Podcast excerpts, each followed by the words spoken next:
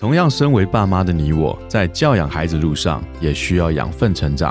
在团团转的每一天，也需要休息充电。嗨，我是超爸 Eric，我是超妈 Kelly，欢迎来到平凡爸妈很 super，让我们成为你的超级学伴，共同用爱与孩子一起发光。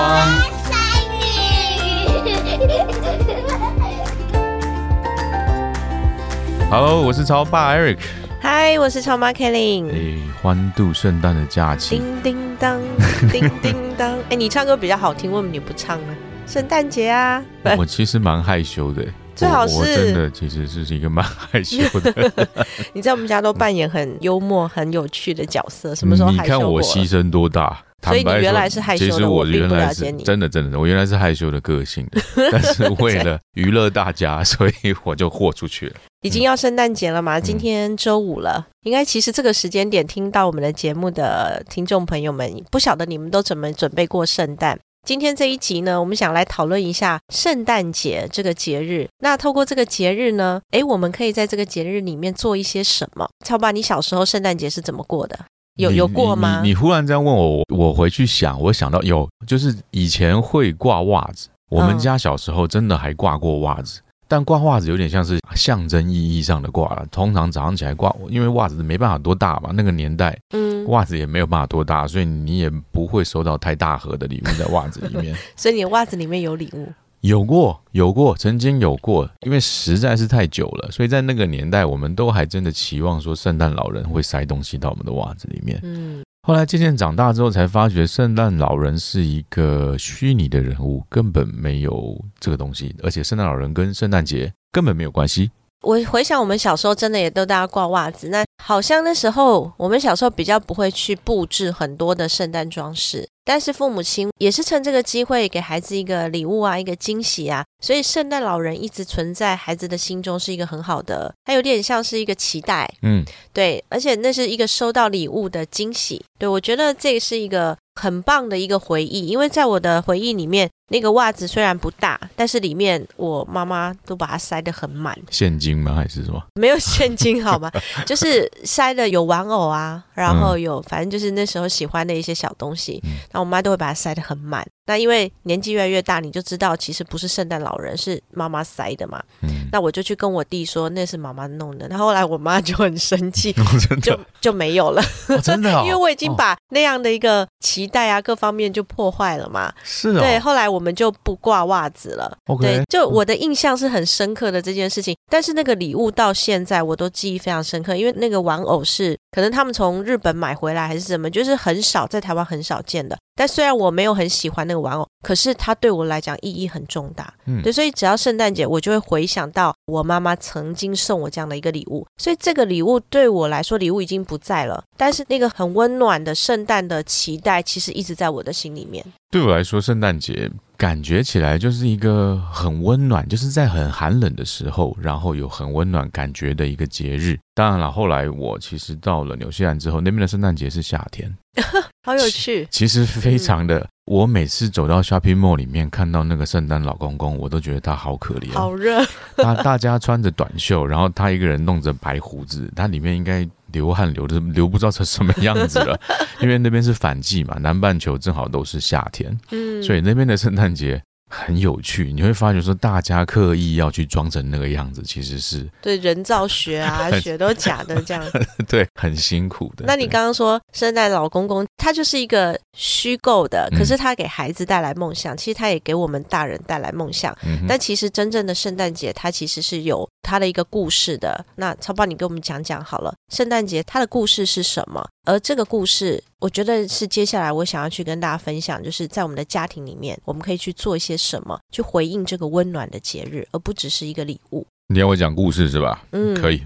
圣诞节其实我们现在一直来过圣诞节，过圣诞节这个十二月二十五号，它其实是一个古罗马的一个日期。那个时候其实是罗马帝国的冬呃，像是一个冬至一样的一个日期，它也是一个他们当时呃庆祝叫做太阳神的一个日期，很有趣，因为当时他们古罗马时候有经过了一些变革，那最后决定大家来庆祝一件事情，那个事情是非常非常重要的。其实庆祝的事情就是耶诞、耶稣、耶稣的降生。耶稣的降生实际的日期，我们所知道其实不是在这一天，它是在犹太历里面的一个祝棚节的日期。那因为那个日期，犹太历有点像我们的农历一样，它每一年的时间都不太一样，就是跟我们现在过的这个月历啊，时间是不太一样的。所以为了要让大家比较好记得，所以他们决定用十二月二十四号这一天当做是圣诞夜，嗯，耶稣降生的那个晚上。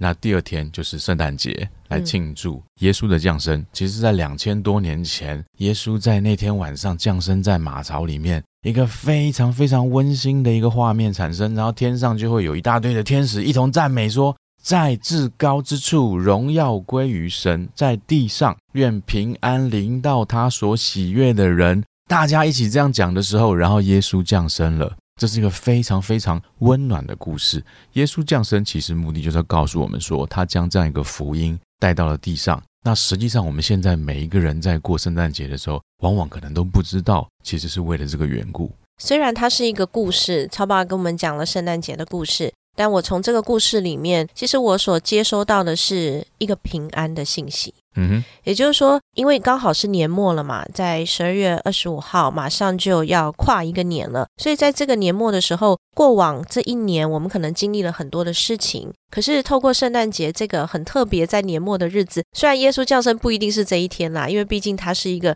历史的记录，那真正的他出生在哪一天的几月几号，好像我们也不一定就是在这一天，他有很多的说法。嗯，但这个节日确实在一开始就是要庆祝耶稣降生，而这个降生的意义就是平安。那我想在现代这样的一个商业气息很浓厚的现代，圣诞节它更多时候它会变成好像就是过一个很欢乐的节日。嗯，有的时候我们会忽略在节日背后它真正的意义。比如说我们在圣诞节都会做些什么？你看现在，哎，最近好像有很多朋友去耶诞城，那那边会布置的非常热闹，然后非常的有气氛。是，可是人也很多，是，所以有有些朋友就去了很开心，但是说人实在太多了，明年也不一定敢去。所以在圣诞节的时候，我们就不外乎，哎，圣诞大餐呐，可能在外面，你看现在餐厅可能也很难订了，嗯，或者是在家里准备那圣诞卡片啦、圣诞礼物交换礼物啊等等，这一些都是非常好的，而这一些都。动作或者是说行为的背后都要表达什么？其实他就是要表达一个感恩，表达一个温暖。比如说我互相送礼，互相写卡片，嗯，或者我们跟朋友也好，跟全家人在一起聚餐也好，其实就是要一个团聚。所以这个节日它一个很好的意义是第一个团聚。大家都是平安的，在今年我们可以数算一下过去我们都发生了一些什么事情啊，等等。因为年末你总是有一些这样子的一个感想啊，或者是很想去表达的一些东西。那另外一块就是互相送礼物啊，互相写卡片，或者是甚至我们互相用言语来去感恩对方。所以这个节日我们除了吃大餐，除了去百货公司、耶诞城等等这些气氛很棒的地方之外，我想分享就是说，在我们的家庭里面，连续应该有七八年以上了。每年的圣诞节，我们都会做一些事情，因为我觉得在圣诞节这个时间点。因为整体的环境，它塑造了一种很温馨的氛围。虽然天气是寒冷的，我们台湾其实还好。嗯，过去一段时间，我们在上海每年的圣诞节都是这样发抖，可是你就觉得特别温暖，因为在那个时间点。我婆婆啊，她会从台湾飞到上海，还有超爸 Eric 的弟弟们一家，我们就会团聚在一起，每年都如此做。那团聚在一起，我们会做什么？其实大餐也好，或者是交换礼物也好，这些当然都有，因为它是节日的一些元素。嗯，可是更重要的是，我觉得养成一个感恩的习惯，我觉得这个在我们的家庭里面跟孩子的身上可以看见。所以我想分享，就是大家你可以利用这样一个圣诞节的节日，因为。孩子很开心，其实他收到礼物很开心，或者是我们可能在学校，你不要说家里，学校也会有一些活动，到处都有活动，所以孩子在这个时间点他是很开心的，他是很温暖的。那这个时间点，我们可以带着孩子数算一下过去这一年有什么值得感恩的。对，这个其实一开始孩子可能说不出来。嗯，如果我们没有这样感恩的练习或习惯，这种感恩的思维，如果我们平常没有，那孩子他其实也讲不太出来。我们大人好像也讲不太出来。所以在这个节日的时候，我们吃完饭之后，我们会全家坐在一起。那可能大家有不同的宗教信仰，或是没有宗教信仰，那都无所谓，因为它就是一个家庭的时光。是，你可以找喜欢的歌唱一唱啊，嗯啊，或者是讲一讲故事啊，那或者是做什么都可以，或者是甚至有一些。些长辈他们很喜欢讲他们过去的事情啊，这都没有关系。嗯对，那在这个时候呢，我们可以学习爸爸妈妈，你其实可以就是主持起来了。哎，那我们来想一想，今年有什么感恩的？那感恩不太容易，你可以先看着对方嘛。你假设这一家里面我们有四个人、五个人都可以，我们就指定某一个人，就一定要想出我在今年我要感谢他的部分。好，慢慢慢慢，我就发现孩子会怎么样？他一开始可能硬挤挤出一个哦，我感谢妈妈给我做便当。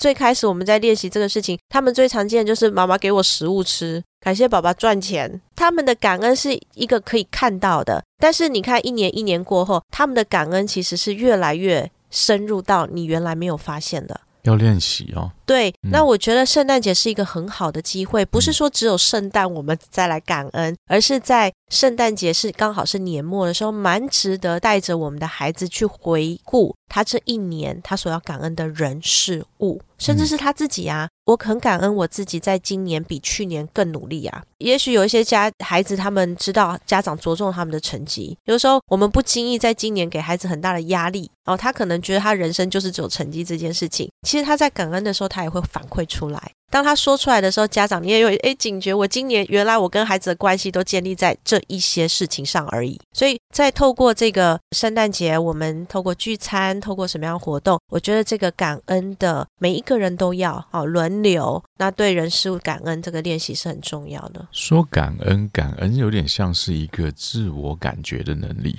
你感觉到感恩，你感觉到别人施予你恩惠，或者你感觉到有这样子的恩典发生在我的身上，其实这是一个能力。是我们其实从小到大对于这部分的能力，好像没有人给予过教导。你在所对学的课程当中，所嗯经历的当中，其实感恩是一个非常重要的能力。嗯，一个人如果懂得感恩，其实他更容易得到别人的帮助。其实感恩它不能说就教了哦，感恩嗯它其实是一个练习出来的，它变成一个思维模式。所以父母亲，你不要教孩子感恩，嗯，你要带着他感恩。就是你说不要叫人你家感恩什么，呃，你比如说人家跟你干嘛，你就是一一定要说谢谢，这种对就是这个是礼貌这是礼貌。感恩是内心的，礼貌是行为。对所以感恩是你带着孩子做出来的，就是从父母你先感恩开始，你就是感恩的习惯常常挂在嘴上，那孩子他是看着你的榜样去成长的，而感恩它就是一个思维的习惯。当我们有了这一个感恩的思维习惯的时候，这个孩子他一生都很容易快乐。嗯他很容易在快乐和满足当中，嗯即便他遇到困难，他都有那个力量，因为他是常常是感恩的心嘛。嗯对，所以透过这个圣诞节，想要分享给大家过往每一年在我们家庭里面圣诞节我们会做的事情。那也期待大家在这个圣诞节都有非常感恩、温暖的一个圣诞，迎接美好新的一年。其实刚刚超妈这样讲，真的是唤起我这些年来每一年努力工作，然后每到圣诞节，圣诞树下一堆礼物的样子哦。嗯，孩子们真的很开心，去编号礼物，去抽礼物，抽完礼物再交换成自己想要的那个礼物的那个过程。其实，在过程中真的是让他们在借由拿礼物的同时去感恩，同样去跟他希望感恩的对象，甚至于说针对他这一年所经历过的过程去做一个表述。其实这也是协助他学会感恩的方法。好啊，希望借由超妈这样分享，可以让我们大家都能够针对自己的生活，能够过得更感恩。马上圣诞节就到了，跟你心爱的人一起好好在这个时间互相表达感恩吧。同样也非常欢迎你跟我们分享你们在圣诞节的小故事哦。今天的节目到这边，我们下期节目见，拜拜拜拜